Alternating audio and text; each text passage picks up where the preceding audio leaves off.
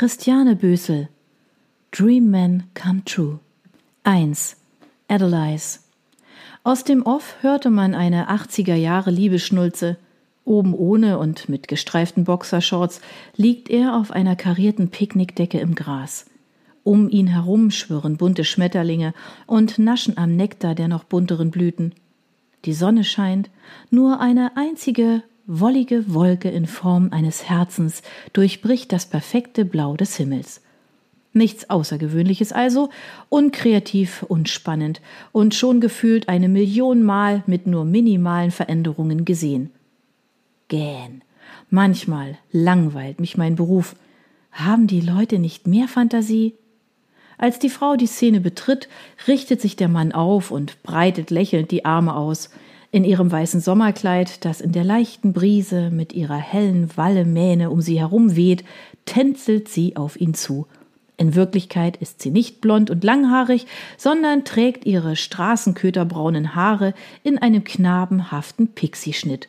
Ich notiere mir, sie zu erinnern, dass sie ihr Produkt vor unserem finalen Treffen über ihr wahres Aussehen informieren sollte, um Komplikationen zu vermeiden. Viele Männer sind nicht begeistert, wenn ihre Partnerin plötzlich ganz anders aussieht als gewohnt oder zumindest verständlicherweise verwirrt. Außer einem silbernen, leise bimmelnden Knöchelkettchen ist sie barfuß. Mit einem Gurren schmiegt sie sich in seine Arme. Sofort fangen die beiden an, sich zu küssen.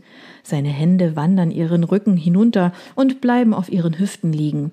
Seine Erektion ist in den Boxershorts deutlich zu erkennen, selbst aus Entfernung.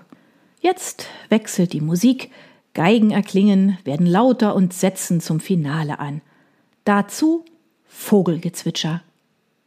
Für heute habe ich genug gesehen. Leise erhebe ich mich hinter dem Busch, der mich verborgen hat, und schleiche davon. Anfangs kam ich mir oft wie ein Spanner vor, aber es gehört nun mal zu meinem Job, verliebte Paare bei allen möglichen Dingen zu beobachten, auch bei Intimen. Die Szene eben wird vermutlich in Sex enden, wie die meisten Besucher bei meinen Kunden. Nur einen Augenblick später bin ich wieder zu Hause und lasse mich auf das Sofa fallen. Nach einem Besuchstermin brauche ich immer ein wenig Ruhe, um mich zu sammeln. Zwar ist die Prozedur an sich mein Arbeitsweg quasi, für mich so einfach wie atmen, doch die vielen Gefühle, denen ich ständig ausgesetzt bin, sind dafür umso anstrengender. Nicht körperlich, vielmehr seelisch. Wird Zeit, dass ich mal wieder einen Auffrischungskurs zum Energieabschotten besuche. Das goldene Ei, das ich zum Schutz um mich herum aufbaue, schwächelt schon lange. Mom hat mit den vielen Fremdenergien keine Probleme, meint, ich sei viel zu sensibel. Mag sein, aber jeder ist eben wie er ist. Vielleicht wird es leichter, wenn ich älter bin. Obwohl es bereits weit nach Mitternacht ist und ich beinahe im Stehen einschlafe, gehe ich nicht sofort ins Bett. Im Bad ziehe ich mich aus und drehe das Wasser in der Dusche auf. Ich warte, bis unser alter Boiler blubbernd zum Leben erwacht. Dann stelle ich mich unter den Strahl. Das heiße Wasser trommelt auf meinen Kopf und rinnt meinen Körper hinab. Mit geschlossenen Augen genieße ich die Dusche, die mich nicht nur vom Schmutz und Schweiß des Tages, sondern auch von den Energien und Gefühlen anderer Menschen reinigt. 2. Jackson. Diesmal liege ich nackt in einem riesigen Bett.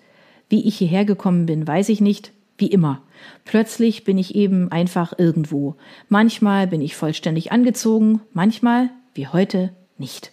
Ich bin ohnehin lieber nackt. Die Anzüge, die ich in letzter Zeit öfters tragen musste, sind unbequem. Genauso wie die Jeans und die Lederjacke, aber wenigstens fühle ich mich darin einigermaßen wohl. Die graue Jogginghose vom letzten Mal war gut, bequem, keine eingequetschten Eier, kein Rubbeln auf der Haut. Aber unabhängig davon, was ich trage, sie zieht mich innerhalb kurzer Zeit ohnehin aus. Oder sie verlangt von mir, dass ich für sie strippe. Ihre Stimmung dagegen ist nicht so berechenbar wie ihr Verhalten. Jedes Mal ist sie anders. Das nervt. Aber wenigstens bleibt so unser Liebesleben spannend. Sex ist das, was wir am häufigsten tun. Ficken, poppen, rammeln, miteinander schlafen. Was davon es wird, entscheidet meistens sie. Und ich passe mich an. Mir ist es egal, wie ich sie bekomme. Unter mir oder über mir oder vor mir. Sie ist mir in allen Stellungen recht. Hauptsache, ich kann meinen Schwanz in ihre gierige Möse stecken. Sie mag es, wenn ich solche Sachen zu ihr sage. Dirty Talk nennt sie das. Ich brauche das nicht. Viel reden ist nicht so meins. Erst recht nicht mit ihr. Nur selten unternehmen wir auch mal etwas anderes, gehen zum Tanzen oder zu einem Konzert. Gemeinsam im Urlaub waren wir auch schon, inklusive Sex am Strand und am Sternenhimmel. So glücklich und zügellos habe ich sie selten erlebt. Ständig sagt sie mir, wie sehr sie mich liebt. Ich antworte immer brav mit Ich dich auch. Doch im Grunde ist sie mir Schnurz. So gefühlsmäßig meine ich. Ich hänge nicht an ihr oder verzehre mich nach ihr. Ehrlich gesagt kann ich sie nicht einmal besonders gut leiden. Wenn sie nicht auftauchen würde, würde ich sie nicht vermissen. Aber ich mag den Sex mit ihr, tue grundsätzlich, was sie mir sagt, auch wenn ich keine Ahnung habe, wieso, befriedige sie und hole mir meine eigene Erleichterung. Ein Arrangement also, von dem beide Seiten profitieren.